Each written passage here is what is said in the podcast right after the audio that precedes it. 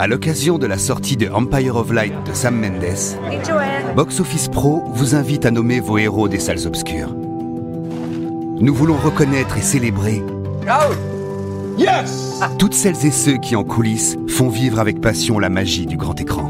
How about you, Hills? What's the worst thing you found? Um, dead body. Had a heart attack during Smokey and the Bandit. Took three people to move him. Well, that's killed the mood. Pour en savoir plus et nommer vos héros des salles obscures, rendez-vous sur le site de Box Office Pro.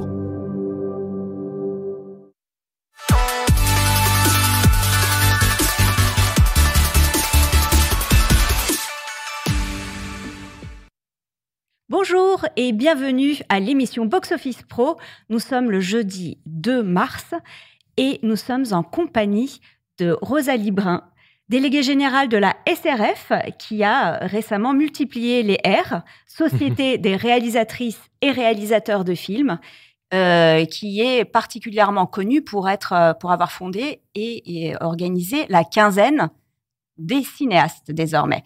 Voilà, tout dans l'ordre. Est-ce que on peut revenir avec vous d'abord sur l'histoire de la structure de la SRF que vous avez rejoint en, euh, depuis juin 2020 Oui, bonjour. Alors d'abord, bonjour et merci de m'accueillir. Je suis très contente d'être avec vous euh, aujourd'hui. Alors la SRF est née en 1968. Donc je raconte la petite histoire. On est en, à Cannes en mai 68 et les réalisateurs sont à Cannes. Euh, Le festival a démarré. Donc c'est des réalisateurs de Nouvelle Vague, hein, 68, euh, Godard, Truffaut, etc.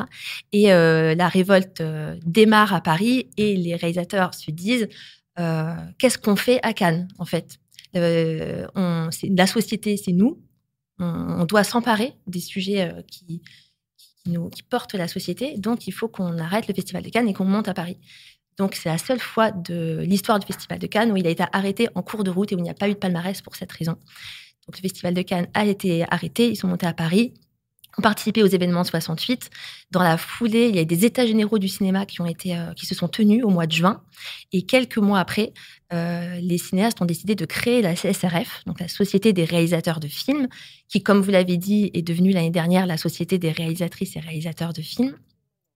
Donc, l'idée de créer cette euh, SRF avec le, ce nom de société, c'était voilà, pour faire le lien avec, avec mai 68, euh, c'était l'idée de, de porter la voix des cinéastes euh, dans un milieu professionnel où on a déjà hein, des syndicats qui se sont formés, des syndicats de producteurs, de distributeurs, d'exploitants, des entreprises en fait, et euh, les cinéastes qui sont euh, souvent en France auteurs de leurs propres films euh, avaient besoin de se fédérer pour porter eux aussi leur voix et participer à, à toutes les, les débats politiques.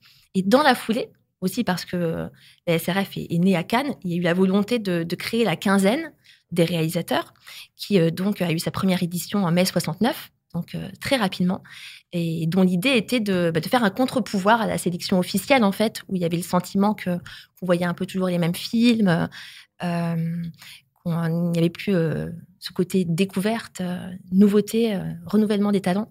Et donc c'est là que la quinzaine est arrivée avec ce regard très neuf et cette volonté d'aller vraiment dans le défrichage, en fait.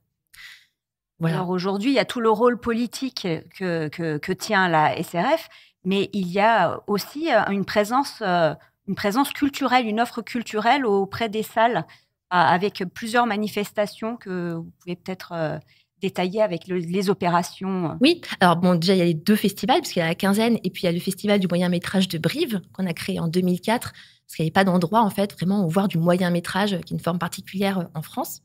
Euh, et à côté de ça, on a des rendez-vous réguliers. Euh, y a, juste en sortant de, la crise sanitaire, on a créé le Directors Club, qui est un ciné-club qui se tient une fois par mois euh, au cinéma de Grande Action, dans le 5e arrondissement de Paris, euh, qui a une, forme vraiment très, très enthousiasmante parce qu'il s'agit d'inviter chaque mois un cinéaste adhérent de la SRF à venir présenter un film qui n'est pas de lui, un film de patrimoine, un film qui l'a particulièrement marqué, qui a construit sa cinéphilie. Donc, euh, on voit le film, on en discute avec le réalisateur, vraiment comme si on était euh, chez soi, en mode ciné-club, et puis ensuite, on, on boit un coup. On finit toujours par boire un coup, de toute façon, euh, pour continuer à en discuter, etc. Mais ça fait des, des rencontres souvent très, très stimulantes, très enrichissantes. On a voilà, Cédric Lapiche qui est venu nous présenter Les Nuits de Cabiria, par exemple, de Fellini, ou Pascal Ferrand qui est venu nous présenter Wally. Donc, rencontre étonnante et d'autant plus attirante, on va dire. Et voilà, donc ça c'est une fois par mois. On organise aussi ce qu'on appelle les écoles de la SRF, mmh. qui sont en fait des masterclass, des rencontres autour de, des questions de mise en scène. Par exemple, l'année dernière, on a fait une rencontre sur la question de comment filmer le désir avec Jean-Marie Larieux, comment qui venu nous parler de, son dernier film, voilà, des, choses comme ça. Et on a une rencontre d'ailleurs lundi, donc je fais un peu la pub. Euh, lundi soir, on fait une école sur euh, le cinéma d'auteur et le jeune public. Donc là, voilà, en, partenariat avec l'archipel des Lucioles, qui s'appelait avant Passeur d'images, qui, euh, s'occupe de ces questions d'éducation à l'image à Paris, etc. L'idée, c'est de parler vraiment de mise en scène, de comment on fait du cinéma aussi pour les jeunes et du cinéma tout public. Donc, on va inviter Pierre Salvadori, qui a fait la petite bande cette année, enfin l'année dernière, qui met en scène voilà une bande d'enfants. Axel Rupert, dans son dernier film, Petite Solange, qui, euh, euh, qui, est un film euh, voilà, ouvert aussi à ce public-là, avec aussi un, auteur qui écrit à la fois pour, pour les adultes et pour les enfants, Emmanuel Villain, et puis le, scénariste de, Pierre Savadori qui sera aussi présent. Donc voilà, pendant deux heures, émulsion, discussion autour de la fabrication des films, autour de ce sujet-là.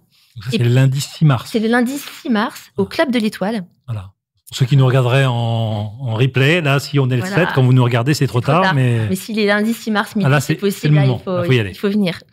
Euh, j'ai pas en tête, mais est-ce que c'est euh, c'est un peu une nouveauté ou en tout cas quelque chose que vous avez envie de vraiment développer, euh, tout ce qu'il y a autour du jeune public, justement, que ce soit des réalisateurs qui, qui soient aussi dans cette, dans cette transmission? Le sujet de la transmission et de l'éducation a toujours été présent, mais c'est vrai qu'il s'accentue d'autant plus là avec cette idée de reconquête des publics, post fermeture des salles, etc. c'est un sujet qui est très présent, d'autant plus qu'il y a beaucoup de cinéastes qui ont aussi une mission d'éducation, qui donnent des cours dans les écoles, etc., et qui, qui sont en contact du jeune public. Donc c'est la création de la cinéphilie, comment on l'a D'autant plus que nous, quand on était jeunes, enfin moi en tout cas, je suis assez vieille pour ça, on, on, avait ce côté très télévision, la VHS, etc. Euh, le fait que le, film était, quelque chose d'un peu euh, euh, rare.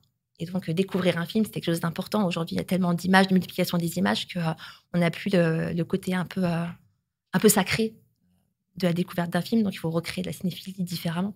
Donc, c'est des sujets hyper, hyper important. On a un groupe de travail à la SRF qui réfléchit vraiment à ça. Mais en parlant des évolutions justement de la cinéphilie, et la SRF a été pionnière dans ce domaine, on peut peut-être dire quelques mots de la cinétech, même si je sais que la SRF n'est plus euh, directement liée.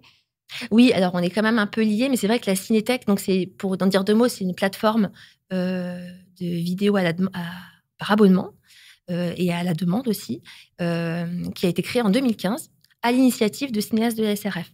Pascal Ferrand, Cédric Lapiche et euh, Laurent Cantet, qui en sont toujours les présidents. Et donc l'idée, c'était de proposer une plateforme SVOD de films de patrimoine, justement. Et euh, avec une éditorialisation particulière, puisque euh, on a une éditorialisation thématique par mois sur un, sur un thème. Et puis les listes des films préférés de réalisateurs régulièrement, parfois en lien avec l'actualité. Donc ça se lie un peu à notre ciné-club. On a le côté, voilà, les dix films préférés de tel réalisateur. Donc aller fouiller un peu dans sa propre cinéphilie.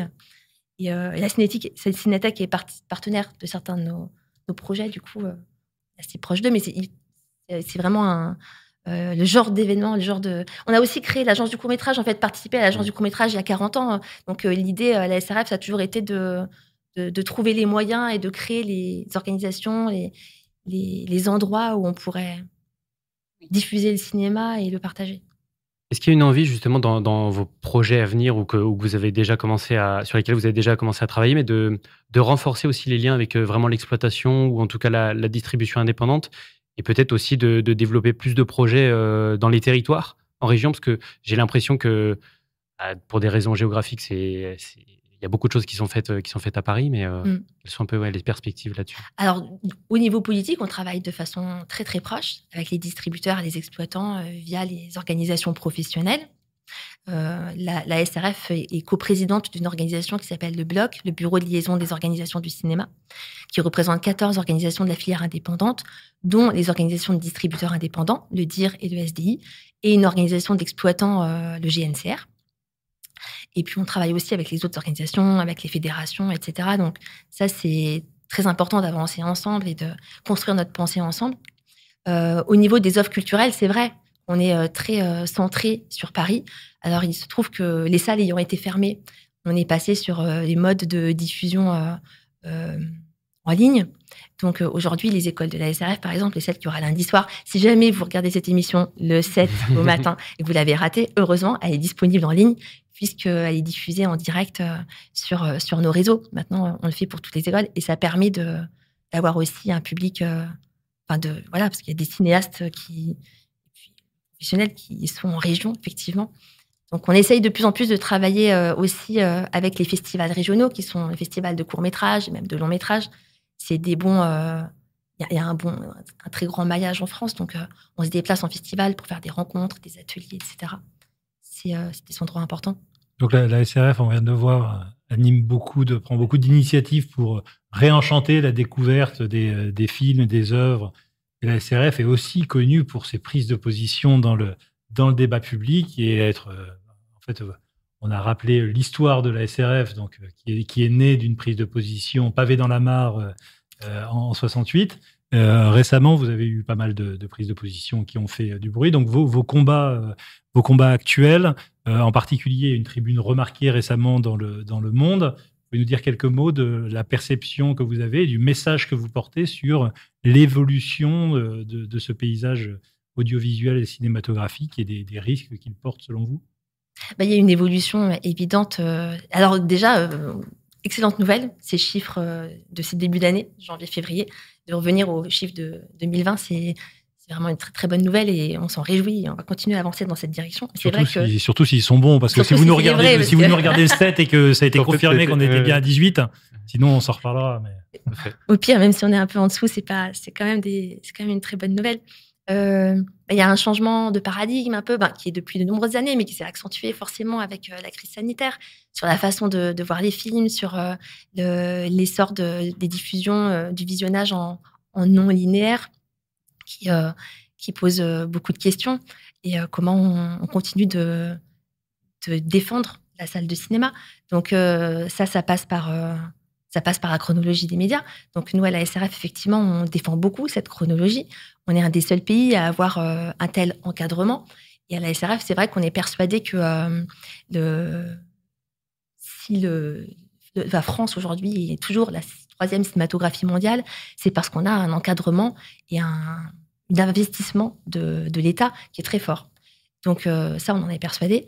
Et ça passe effectivement par cette chronologie, par l'idée de démarrer par la salle et de continuer à dire qu'un film de cinéma, c'est un film qui sort en de salle de cinéma et qu'il y a vraiment un espace euh, dédié à ça. Et puis avec euh, une organisation des diffusions ensuite qui est liée à l'investissement de chaque diffuseur dans le cinéma et sa prise de risque. L'idée de la chronologie, c'est que plus on prend de risques en termes d'investissement financier, mais aussi en termes de, de diversité des films qui sont, qui sont financés, diversité de budget, euh, euh, aller vers des premiers films, vers euh, des talents, etc., nouveaux, c'est pouvoir passer son film, le film plutôt dans la chronologie.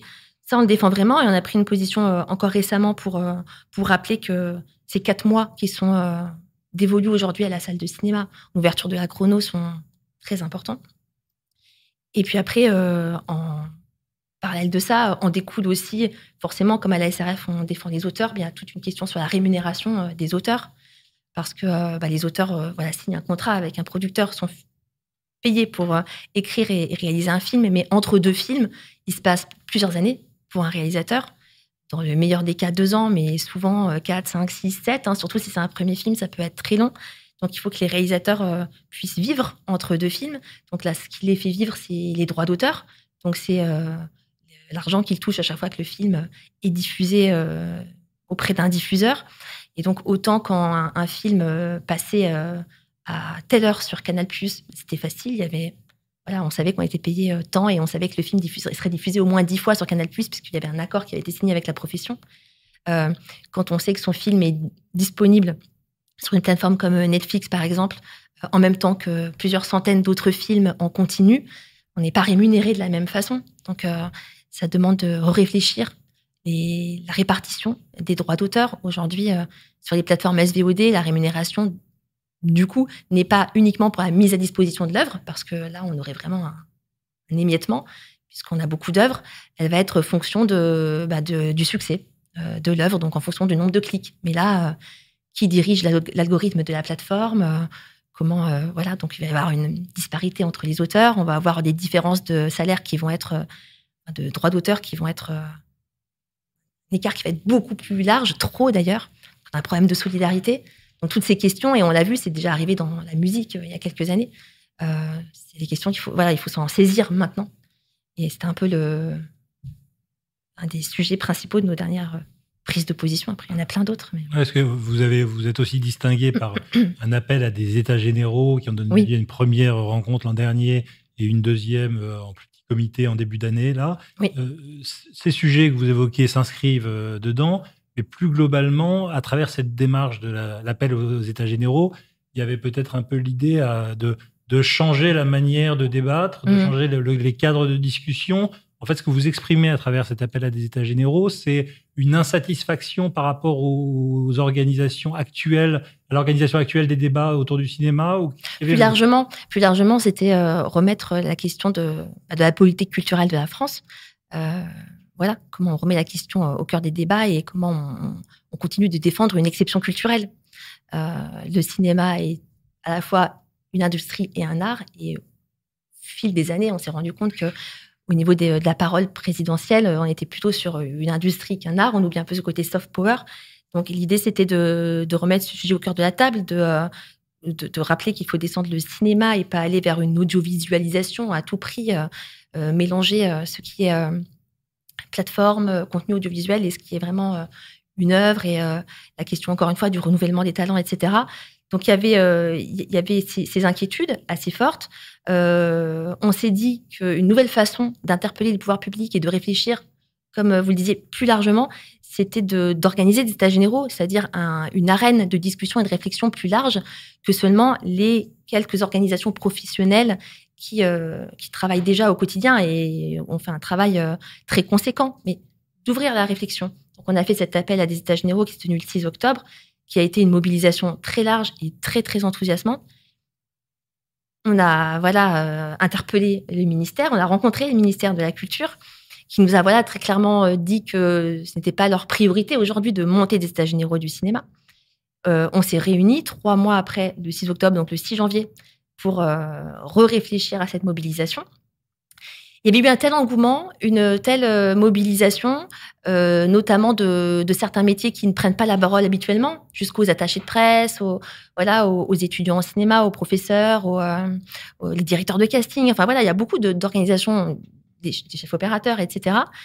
Donc on a, on a reconstruit un peu le travail. Aujourd'hui, il y a un certain nombre de groupes de travail c'est un peu comme des think tanks sur un certain nombre de sujets qui planchent très sérieusement et très profondément sur tous ces constats qu'on avait mis en lumière le 6 octobre. Donc ça va se reformer et ça va, euh, produire un résultat dans les mois qui viennent. Et on espère que euh, à terme, dans pas très longtemps, cette idée d'état généraux va revenir. Euh, et parmi ces sujets, on trouve les engagements de programmation, la réforme de la RSC. Qu'est-ce qu'on trouve Alors il y a la question, effectivement, il y a, il y a, il y a de nombreux sujets sur comment on défend l'exception culturelle, la pluralité de la création, comment on se positionne euh, au niveau de l'Europe aussi euh, face aux autres pays, etc. Et puis euh, sur la, partie exploitation, oui, c'est un sujet sur lequel on, travaille beaucoup, déjà à la SRF et au bloc, et puis après dans, dans, cette, dans ce collectif des États généraux, bien sûr. disons qu'on a, on a vraiment l'analyse à la SRF que la, partie exploitation devrait être plus encadrée plus régulé. Donc, le principe des engagements de programmation était très important parce que ça permet de mettre un cadre, d'assurer une certaine diversité euh, de, dans l'offre qui est proposée dans les salles et puis aussi euh, euh, le fait que les salles aient accès aux œuvres aussi, hein, ça va dans les deux sens. Les engagements de programmation, c'est censé être obligatoire pour tous les cinémas des établissements de plus de six écrans. Mais d'après les dernières informations, on a très peu d'engagements de programmation qui ont été déposés au CNC et qui ont été homologués, alors que les lignes directrices de ces engagements ont été définies avec nous, organisations professionnelles, il y a un an. Donc, qu'est-ce qui se passe? On a un problème aussi euh, de euh, peut-être de, gestion euh, de l'avancée de cet encadrement qui est hyper important. Notamment, vous parliez tout à l'heure de la question de la multidiffusion dans les salles de cinéma. Alors oui, effectivement, quand on regarde ce qui se passe aux États-Unis, on est très très vertueux en France. C'est pas parce que c'est pire ailleurs qu'il faut pas euh, faire le mieux en France. Et en termes de multidiffusion, on a encore euh, beaucoup de, travail à faire quand on voit avec la sortie d'Avatar et avec d'autres films avant, mais quand on regarde un peu les chiffres d'Avatar, euh, les cinéastes de l'acide notamment, qui sont très investis sur les questions de la diffusion, on fait un peu une analyse des plans de sortie et on a quand même, je reviens un peu sur les chiffres, mais des choses assez, assez intéressantes. Sur les, par exemple, j'ai les chiffres là sur les établissements de 6 écrans et plus. On a à un instant T 40% euh, des, cinémas qui passent Avatar en même moment. c'est euh, quand même une concentration importante. À un instant T, à Paris, on avait 60, 60 copies d'Avatar en plein programme. On avait aussi 58 cinémas tenus par des obligations, de, des engagements de programmation, donc qui, devaient euh, avoir une limite de multidiffusion qui dépassait cette limite, donc qui était euh, hors, euh, hors engagement de programmation écrit dans la loi. Donc on a encore un gros, un gros travail à faire de ce côté-là. Effectivement, dans, dans la comparaison internationale, malgré tout, tous les autres pays sont à 80, voire 90% des cinémas qui passent Avatar. Donc, effectivement, tu reverras à moitié plein ou à moitié vide, mais il y a quand même la France encore se distingue par une très grande une très grande différence par rapport au modèle euh, anglo-saxon que, que, vous semblez euh, dénoncer à travers, à travers ces prises de position. Oui, bien sûr, mais après, euh, quand on commence, après, ça peut.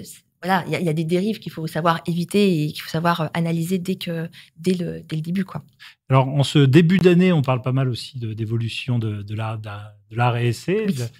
Comment, le, comment est-ce que la SRF perçoit ces évolutions possibles à venir sait qu'il y, a des études en cours avec l'ancien président de l'autorité de la concurrence. Mm. Comment vous regardez tout ça et quel message vous portez? Bah, Les cinéastes de la SRF ont vraiment à...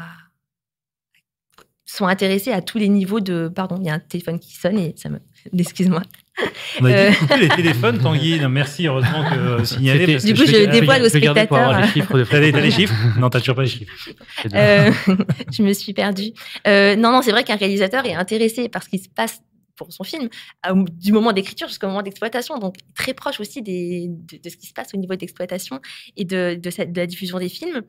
Euh, en ce qui concerne l'arrêt essai, effectivement, on attend ce rapport de Bruno Lasserre qui devrait arriver dans les mois qui viennent pour réfléchir. L'arrêt essai a déjà été réformé il y a quelques années, mais comment on peut faire encore mieux? Il y a un, label arrêt essai qui concerne plus de la moitié des films qui sortent aujourd'hui en France. C'est aussi lié à, à notre, la diversité de notre offre, euh, mais il y a la question de bah, de ce que représente ce label aujourd'hui. Euh, une des, propositions qu'on a mis sur la table, c'est l'idée de peut-être de, de, pondérer euh, ce label. Par exemple, euh, voilà, peut-être que effectivement et le dernier Spielberg et le film Empire of Light. Empire of Light ou non non où je voulais citer un film français Les Petites Victoires par exemple sont des films à réessai mais ne, pourraient ne pas être pondérés de la même manière pour euh, définir le classement RSS d'un cinéma. C'est pas la même prise de risque de, euh, choisir de diffuser Spielberg ou de diffuser un, un film français, un premier film français. C'est pas la même prise de risque. Ça n'empêche que c'est quand même dans les deux cas des films RSS. Donc là, il y a un travail à faire modération. Et puis après, il y a un travail aussi au niveau des, des bonus, des incitations qui sont faites pour un certain type de film. notamment, cette année, c'est l'année du documentaire. Donc, euh, il y a la question, et puis euh, la ministre l'a déjà annoncé, donc euh, on y travaille, de, trouver un système au niveau du réfort de, la RSA pour inciter les salles, en fonction de leur nombre d'écrans, à, consacrer un minimum de séances par semaine ou par mois à des films documentaires. Surtout que petit aparté, en plus le documentaire français se porte très bien puisque Nicolas Philibert et son documentaire sur l'Adamant a reçu l'Ours d'Or à la Berlinale oui, et qui est euh, adhérent à la SRF et euh, on est très content. Il vient d'avoir la confirmation sur son téléphone. non, non, c'était euh, un peu en retard. non, non, tout à fait. Mais et pour un peu pour terminer, mais plus globalement sur le, la place un peu qu'on peut avoir aussi sur la l'offre vraiment très indépendante, très très auteur, voire dans un registre de films très intimistes, on peut dire, qui ont eux pour le coup, on, on sent là où on se réjouit un peu des chiffres de début d'année on a du mal à ressortir quand même des films, euh, des, bonnes performances de très très petits films. Est-ce que c'est une inquiétude? Comment, qu'est-ce qu'il pourrait y avoir pour tenter de, changer un peu cette à, plusieurs niveaux. Déjà, on observe quand même une polarisation entre les films à très petit budget et puis des films à gros budget. Donc il y a la nécessité de continuer à, produire des films ne soient pas trop précaires avec des budgets suffisants. Donc ça, c'est au niveau vraiment du, financement. Il y a vraiment un, enjeu là-dessus. Continuer à aussi à produire ce qu'on appelait les films du milieu, donc des films qui soient voilà, qui est de, qui est de l'ambition formelle, même si euh, voilà, ne pas laisser ça euh, aux Américains. Donc il faut qu'on réussisse à avoir toute cette diversité de, de films et de projets euh, au niveau du financement. Et puis en salle aussi, bah, c'est c'est dans la dans dans la main des, distributeurs et des exploitants de d'avoir cette mission un peu de service public de de proposer toute cette diversité. Alors je sais, il faut faire des recettes, il faut, que les gens viennent en salle. Et c'est aussi pour ça qu'il y a la multidiffusion, parce que c'est certains films qui vont drainer les spectateurs vers les salles. Ça passe par, euh, ça va passer par les, la promotion qui est mise en place pour montrer aux spectateurs, informer les spectateurs de certains films. Et, euh, nous, notamment, on, avait dans l'idée qu'il fallait remettre en place un, des engagements euh, que prendraient les salles d'un minimum de promotion gratuite. Quand on passe un film, ben on, va diffuser les éléments de, promotion et de façon en partie gratuite parce que c'est un, c'est l'offre qu'on va proposer qui va amener des recettes. Et puis après, il y a toute l'animation aussi, aussi qu'on fait autour des films. On le voit, et les exploitants de salles, ça marche beaucoup plus et on, on attire beaucoup plus le public quand on, quand on informe autour du film, quand on organise des rencontres, etc. On ne peut pas le faire systématiquement. Euh, on ne va pas transformer le cinéma en un spectacle vivant, mais euh, tout, tout, tout ce qui est fait autour, euh, autour des films, toute l'information, toute la pédagogie est vraiment essentielle. C'est que la médiation culturelle vous est cher euh, par votre, par votre parcours. Exactement. Et, mais effectivement, ça fait partie des, des recettes en France qui, qui, font leurs preuves. Et je pense que cette, toutes les, tous les exploitants avec qui on échange nous, nous confirment que dès qu'on anime, que ce soit avec des rencontres avec des, des, auteurs, des réalisateurs, des acteurs, des actrices, voilà, le, le hmm. public, le public réagit. Donc c'est c'est un travail difficile, mais, mais nécessaire. Et on sait que il contribue. Est-ce que juste avant, parce que je, moi j'ai une petite curiosité avec euh, Cannes qui commence un peu à se, à se profiler avec des annonces qui, qui tombent. Est-ce qu'on a, vous, vous, comment ça se passe au niveau de, de, la quinzaine de cette, de cette édition 2023 euh, euh? Oui, alors quelques mots sur la quinzaine, qui est donc devenue la quinzaine des cinéastes, pour utiliser un, un, mot épicène. Euh, donc, on a un nouveau délégué général, Julien Règle, qui est arrivé il y a, il y a quelques mois et qui euh, prépare cette quinzaine. Alors, euh, de toute façon, euh, il y a une équipe dédiée hein, qui travaille sur la quinzaine. Donc, les réalisateurs de la SRF n'ont pas du tout d'informations et ne touchent pas du tout à, la partie à la partie programmation. Mais en tout cas, il y a beaucoup de films, beaucoup de propositions. Et il y a la volonté cette année de remettre dans, dans le projet même de ce nouveau délégué général, il y avait vraiment la volonté de remettre la salle au cœur. Donc, il y a un projet qui est en, qui est en développement avec les distributeurs et avec les exploitants de, euh, pour faire revivre la sélection de la quinzaine dans toute la France. Euh, Après le festival, c'est ça? De ce que vous aviez mis en place avec, dans les salles du GNCR déjà? Voilà, exactement. C'est un projet voilà, qui, est en, qui est en gestation avec les distributeurs et les exploitants euh, pour faire revivre plus largement cette sélection en dehors des deux semaines de festival on me souffle dans l'oreillette que ça y est, les chiffres sont tombés. Ah. Et donc, c'est euh, Tanguy Colomb qui emporte le panier garni. 18,2 millions. Donc, bon, on était, on était peu au pro. Euh, bon, on avait vu, euh, on était légèrement à la baisse, mais c'est très encourageant. Voilà un beau chiffre pour finir cet échange. Mais on finit, on a une petite tradition ici qui est qu'on ne finit jamais une interview sans une petite sélection de l'invité. Voilà. Ah.